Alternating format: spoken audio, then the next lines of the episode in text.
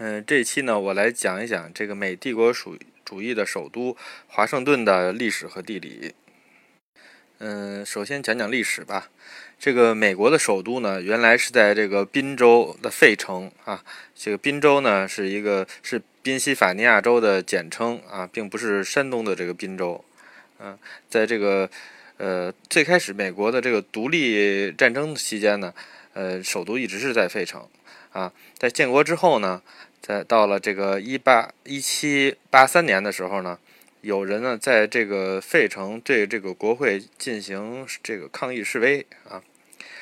嗯，但是呢，当时呢，这个负责维持这个首都费城治安呢是这个宾州的州长 Dickinson 是吧？他当时呢。对这个抗议者呢，是这个怀有一些同情的啊，也就是说呢，这些呃抗议的人呢，他们说的有些事情呢，他觉得说的没错啊，他呢也拒绝把这些这个抗议者从费城赶出去。你说这个美国人民呢，他们这个就是刚刚造完英国的反啊，然后呢，马上马上接着就开始来造这个呃自己的这个联邦政府的反了。啊，所以这个联邦政府一看呢，呃，这个势头不妙啊，为了这个保命要紧，还是这个走为上计，所以这个国会这这帮人呀，就唰一下跑到这个普林斯顿来来避避风头。这个联邦政府可以说是呃这个颠沛流离啊，应该在好几个地方待过。据我所知，好像还在这个呃安纳波利斯待过，呃，但是他们后来呢，在这个纽约。华尔街这个华尔街找了一个相对来说比较这个踏实的地方，在这儿盖了一个挺隆重的一个房子。嗯，这房子呢，如如果你现在去啊，就是中国游客去这个纽约都去华尔街摸那个铜牛嘛，就是说现在呢，这个去你说去华尔街的话呢，也会看到这个一个像神庙一样的这个房子，但是呢，并不是特别起眼啊。嗯，在这个华尔街的这些高楼大厦里边呢，它可能是最矮的这一个。嗯，但是可以想象呢，在这个十八世纪的时候，这个这个房子肯定是当时在华尔街是呃相相对来说比较高的一个楼了啊，就是可能除了教堂的这个钟塔以外，应该一般的呃这个民用的这些房子一般都会比它矮很多。嗯，这个国会呢在纽约待着，嗯，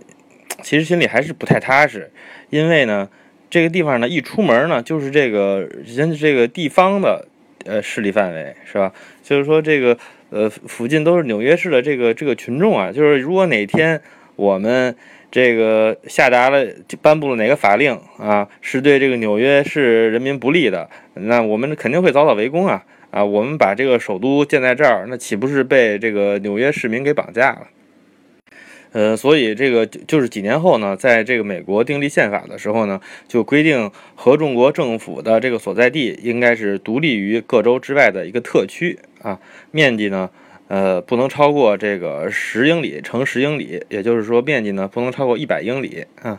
呃，这个是为了，因为这个它实际上也不需要更大的一块地啊，然后呢，这个国会呢，在这个特区特区中呢，应该这个有这个管理一系列的这种管理权利。嗯，到这个一七九零年的时候呢，嗯，就是通过了一个这个法案，叫做这个选定都法案。这个定都法案是怎么规定的呢？它它呢实际上是规定了把这个首都呢放到这个波多马克河的这个呃沿岸上。这个波多马克河呢。呃，因为它是在这个两个南方州之间，就是一边是这个马里兰，然后呢，另外一边是弗吉尼亚。嗯，所以这个选址呢，当时呃，就是很多人都不同意啊，就北方的不同意，就是说我们干嘛把首都放到这个南方去呢？是吧？我们国家这个北方的人口更多，是吧？北方的呃这个地方也很大，为什么要把这个首都放到南方呢？嗯，所以呢，这就一直都是过不了多数啊，就这个这个法案在这放着。嗯，这个与此同时呢，这个汉密尔顿呢在搞另外一个法案，叫什么呢？叫偿债法案。就是说，原来这个独立战争期间啊，和英国打仗的时候，这个这个当时都是各个州自己这个组织部队啊，然后这个借了很多债，然后呢，呃，到到这个时候呢得还呀，嗯，所以呢，这个汉密尔顿认为呢，就是应该让这个联邦政府，现在我们有了联邦政府嘛，由这个联邦政府来替各个州把这个债给还了啊，但是呢，嗯，有些州这个各个州的情况不一样啊，就是有有一些州呢，他们。经济能力比较强，就是这个之前呢已经开始还债了，啊，有的州呢就一直没钱，还还没有还啊，所以呢这些已经还过债的这些州呢就想啊，那你你你这个政政府替这个等于是替那些没还债的州还了债，那和我和我们没关系啊，所以这些这些州呢，这些这些州呢主要是南方州，他们也不同意这个偿债法案啊，所以呢现在就是等于是两个法案在这卡着，一个是这个北方的州呢。这个不同意这个定都法案，然后呢，南方的州呢不同意这个偿债法案，所以呢，他们就等于是商量了一下，就说，啊，那这样吧，咱们就是说我我这边这几票啊给你，你那边这几票给我，这样咱们这两个法案就都通过吧，啊，然后呢，这样呢，这个美国的首都呢总算是算是定下地儿来了，具体的位置是什么地方呢？啊，这个法案呢是这么说的，说呢是在这个呃波托马克河啊，然后呢的这个沿岸，然后呢需要在这个另外一个条件呢是在这个安纳考斯塔河的上游。这个这两个条件这么一锁定的话呢，实际上呢大大家都知道这个是在什么地儿了，就是说呢啊这儿有一个城市叫这个乔治顿啊，英文叫 Georgetown。乔治顿这个地方呢，呃，应该说算是波多马克河上还算是一个比较好的一个位置。嗯，这个大家都知道这个地儿啊，其实可可以适合建一个城市啊。但是这个法案里边呢，就不好意思直说啊，就是说我们直说我们要在 Georgetown，呃，Maryland 修建我们的首都，他不这么说，他非要说一个地理位置，他说的是这个在波多马克河。这个两岸在这个安纳考斯塔河的以上上游，啊，嗯，这个地儿呢其实很小啊，就是这个安纳考斯塔河往往上的话呢，就是实际上就只有一个 Georgetown 啊，再往上呢就进到山区里边了。这个山区里边是是不会在这个里面建首都的。嗯，同时呢，这个呃法案呢又授权华盛顿自己去现场挑地方。就是说，我们这个方案给您了，您可以这个带一个测绘队去现场，然后啊，按照我们规定的这个范围，您挑一个地儿，然后呢立这个四个界碑在这儿啊，这样的话呢就能就是按照这个法律规定的呀，圈这个十英里乘十英里这么大的一块这个方的这个地，嗯，所以这个工作呢现在就等于交给华盛顿同志了。这个华盛顿是哪儿的人呢？这个华盛顿呢，其实他家就在这个波多马克河边上啊，他是这个呃弗吉尼亚州的维农山的人，而且呢是这个维农山的这种大地主。这个国会指定的这个首都的这个地方啊，离他家呢，其实呢就是呃不算太远啊，现在开车过去呢都用不了一个小时。所以呢，这个华盛顿呢，就是在考虑怎么能够啊，这个首都定的离他家近点儿。这样的话呢，就是呃，他当然考虑的不见得是回家方便了啊，他想考虑的是呢，怎么能够帮助他这个家乡附近的这个经济发展。嗯，这个波多马克河上边吧，在这个弗吉尼亚州这侧呢，实际上还有另外一个城市叫亚历山大里亚。这个亚历山大里亚呢。嗯，在当时呢，其实已经有个几千人口了，就是一个呃，算是很不小的，当时算是很不小的一个一个一个城镇啊，而且还有码头啊，这个这个城市规划是一个棋盘格，然后呃，这个里边呢也进行一些有比较贸易活动也很发达啊，这个贸易活动呢，当然啊，呃，很多都是这个奴奴隶贸易，所以这华盛顿就说呢，说。呃，你不是规定在这个安纳考斯塔河上游吗？嗯，但是你也没有说这个整个这个特区全都得整个在这个安纳考斯塔河上游。我是不是可以这个把这个中心，把我这块地的中心定到安纳考斯塔河的上游？这样的话呢，呃，它这个南边呢，实际上就可以把这个安纳考斯塔河下游的这个弗吉尼亚州的这个亚历山大里亚呢给囊括进来，啊，相当于是这个这个这个特区里边呢，相当于比如两个城两个城市，一个是刚才说的那个在马里兰州的这个乔治乔治顿，另外一个呢就是弗吉尼亚州的这个亚历山大里亚，嗯。这华盛顿呢，当然也这个没有忘了去实地考察，在这个呃这个安纳考斯塔河上边的这个地方呢，这个上游的这个地方呢，这个去跟当地的这些地主聊天啊，就是说我们想在这儿建首都，这个您这个这个地想能不能卖给我们呀？然后当当地的这个地主呢，这个就是纷纷表示啊。就是愿意啊，这这个也是一个建首都的一个重要基础，因为你也不能把人家赶走，然后在上面这个建你的房子嘛。啊，这样的话呢，他们就把这个界碑等于是给定下来了。然后呢，这个国会的人呢，一看啊，当当初我们已经授权给总统干这个事儿了，他现在把这个地儿呃定给我们了，一看，哎，这个地儿怎么把这个把这个亚历山大里亚也也给囊括进来了？这怎么办？这个当时，呃，大家就想，这这样的话，这岂不是要便宜了这个呃弗弗吉尼亚州的地主了啊？所以呢，当时这个国会议员表示呢，就是说，这个政府的这个建筑呢，只能建在这个马里兰州，就是这个河北边这一侧啊，和这个东北边这一侧，这个西南面呢，弗吉尼亚州这侧呢，啊，就不不许建这个政府的这个建筑啊，以以免。咱们现在这个选址，让这些 现在当权的当权的人，比如说国父，咱们的国父华盛顿，他们家占着便宜。嗯，就是我之前曾经有一期说过啊，这个华盛顿的地理特点和之前的美国最大的城市费城之间呢，其实是有七分的相似。嗯，在这个铁路出现之前呢，水运是这个最方便的一种运输方式啊。它的优势呢是远远大于这个地面车辆运输的，嗯，可以用船运到的地方呢，一般就不会用这个陆路去运，嗯，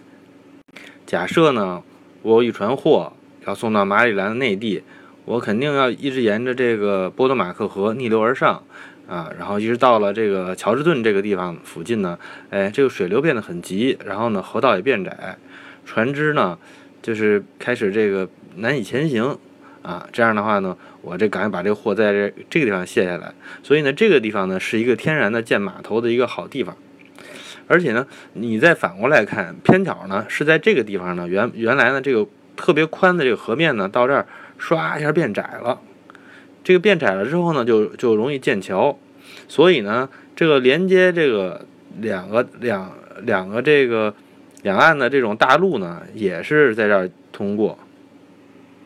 所以呢，它是这种陆路运输的这个这个要要道啊，和这个而且还是这个海轮可以到达的地方。这个这个地方呢，就是说是这个名城的一个模子呀。这种地方想想不出名名城也难。从这个防守的角度上来说呢，嗯，这种就这种地方呢是需要有制海权的，因为如果没有制海权的话呢，敌人实际上呢也可以敌舰呢也可以这个逆流而上啊。突突破，只要他能够突破重重的炮台，啊，就可以这个这个呃一举占领这个地方。呃，实际上呢，英国人也是这么做的。在一八一二年的时候呢，当时英英军呢就一直杀到华盛顿，然后呢放火把国会和这个呃当时的白宫都付之一炬了。这就是在说他从地理的角度上像费城啊。另外呢，嗯，他这个最主要的大街。华盛顿最主要的大街就是连着白宫和国会的这条直直的这条这条斜街，叫什么呢？叫这个宾夕法尼亚大街。呃，咱们知道，就是说，像这个美国的这个最最大的友邦啊，像加拿大的大使馆，嗯，还有这种新闻媒体，这个各大报社都是在这个宾州大街上。因为你看，有点什么动静啊，有点风吹草动啊。他们都是这个第一个就知道了。你比如说这个总统啊，又坐车进国会了啊，然后这个从国会散会下班了，这些都在他眼皮底下。所以这个从这个你要想获得美国政府的这个一手情报呢，就得把这个办公室盖在这个宾州大街上。这个河从华盛顿中间穿过呢，但是华盛顿并没有成为像伦敦、巴黎啊，甚至也没有像广州、天津这样的一个，就是说，呃，这个河和城市结合的非常好的这样一种形象。这个华盛顿的这个河呢特别宽，然后呢这个河边空空荡荡，就是你你有可能在这儿住一辈子，但是你可能永远也不用到这个河边去，因为没有没有什么事儿，呃，非去河边不可。这个河太宽了，以至于呢，它这个河西边的这个西南边的这个弗吉尼亚的弗吉尼亚的这这一部分呢，和这个东北面马里兰这两这部分呢，在过去这两者之间没有什么特别这个强的联系啊，就是各过各的，就尤其是因为因为政府呢都是在这个东北边这一侧，东北和东北岸啊，所以西南岸呢就没有感觉自己是。在这个首都的这个呃范围内啊，就是感觉我们跟首都的活动没有任何关系，而且你又不许把这个政府的机构盖在这个呃我们这边呢，所以我们这边的房地产也没有得到升值。当时亚历山大有一个很大的奴隶交易市场，是是他们的这个经济的重要组成部分，在十九世纪的早期呢。有政治呼声说呢，要在这个首都的这个范围内呢废除奴隶制，呃，这样呢实际上就威胁到了亚历山大的地方经济。呃，另一另外一方面呢，这个亚历山大人民呢，他们作为首都里边的这个这个选民呢，他他自己反而没有参议员和众议员。啊，就是我我这里边要说一下，就是说，嗯，美国呢有。这个五五十五十几个州呢，呃，他们每个州呢都有参议员和众议员，但是这个华盛顿特区是没有参议员和众议员的。但是这个特区的人口呢，实际上比很多州都要多啊，所以说呢，从这个角度上来说呢，这个特区是吃亏的。嗯，所以当初呢，这个弗吉尼亚的这边的人呢，挺高兴自己在首都里范围内。现在呢，又恨不得哎自己不在，啊，然后到了1846年，经过这个一系列的程序呢，亚历山大呢又被还给弗吉尼亚州了。所以呢，到今天呢，这个华盛顿特区呢，就只剩了这个在河东北岸的这一大半。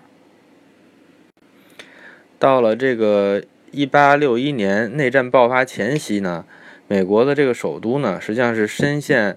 两个南方蓄蓄奴州马里兰和弗吉尼亚之间了，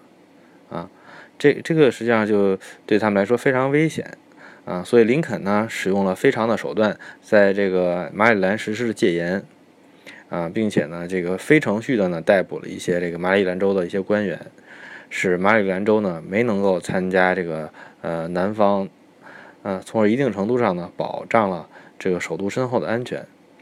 但是呢，和这个呃首都隔河相望的弗吉尼亚呢，却参加了这个南方啊，而且南方的著名的将领罗伯特里呢，他们家实际上就在这个亚历山大县啊，就在今天的这个阿灵顿公墓上。他们家这个房子呢，是在一个这个比较矮的这个土坡上，从这个在河对岸就能看见，就是说。这个这个地方是，这实实在是非常有意思。就是说呢，如果当初，嗯，这块地没有还给弗吉尼亚，就是亚历山大县，假如没有还给弗吉尼亚，那么李呢，他就不是弗吉尼亚人，李他就变成了这个哥伦比亚特区的人啊。那么他还会跟着南方走吗？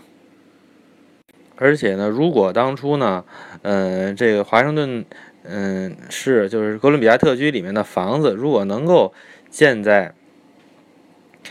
嗯，河南侧，建在弗吉尼亚这一侧的话，假如说白宫和国会都建在弗吉尼亚这一侧，那这样的话，这个联邦政府是不是也会对弗吉尼亚使用一些非常手段？那弗吉尼亚还到底有没有可能啊加入南方，然后并且还还还这个成为南方的首首都呢？前面说了，就是这个华盛顿的地理位置呢，虽然不错，但是呢，它并没有成为一个这个海上贸易方面的一个重要城市。嗯，这个是什么原因呢？嗯，这个原因可能有很多吧，但是其中有一个原因是因为这个美国的联邦政府啊，在过去啊，确实没什么权利。所以呢，这个地方一直都没有形成一个商贸的集中啊，也没也没有按照一个港口的标准来建设一个特别好的码头。而这个美国政府呢，它逐渐的开始掌握越来越多的资源啊，掌握越来越多的这种财政预算的时候呢，实际上就已经是错过了这个呃，就是码头经济。嗯，的这个最辉煌的时期了。嗯，这个华盛顿呢，它的城市设计，也就是说它的城市规划和呃，是其实是有很多可以说的东西的。嗯，我可能会在后面的呃某一期里面呃讲一讲。然后呢，最后呢，想这个嗯，就是补充一个事儿，就是说为什么华盛顿的这个呃特区叫做哥伦比亚特区？这个哥伦比亚和华盛顿有什么关系？和美国人民有什么关系？嗯，哥伦比亚呢，嗯，其实是这个 America 的同义词，就是说，嗯，哥伦比亚这个名字来来自于航海家哥伦布，然后呢，America 这个名字呢，来自这个航海家亚美利哥。嗯，我们大家。都知道是这个哥伦布发现了新大陆，他第一个，然后航行到了西印度群岛的这个巴尔巴多斯。嗯，但是呢，这个哥伦布有一个乌龙啊，就是他一直都没有搞清楚他发现的这个这个地方是哪儿，他以为他到了亚洲啊。嗯，这之后呢，就有另外一个这个航海家呢，亚美利哥呢，他。是这个，在这个哥伦布发现了这个地方之后呢，呃，他也来了美洲。然后呢，他当时他认为呢，这个实际上是一个新的大陆，所以呢，这个大陆呢就被用他用亚美利哥的名字命名了。但是呢，呃，仍然是有很多人呢认为呢，呃，这个也可以用哥伦布的名字来命名这个这个大陆。所以呢，嗯，这个大陆呢也也被有些呃情况下称为哥伦比亚。啊，所以呢，结论就是说呢，哥伦比亚呢其实就是 America 的意思啊，说 Columbia 和 America 是同义词。嗯，他们只不过是在不同的场合下，然后被使用的。嗯，这一期呢先讲到这儿，呃，欢迎您呢呃吐槽，呃，如果您觉得听了有收获的话呢，也欢迎您给我打赏。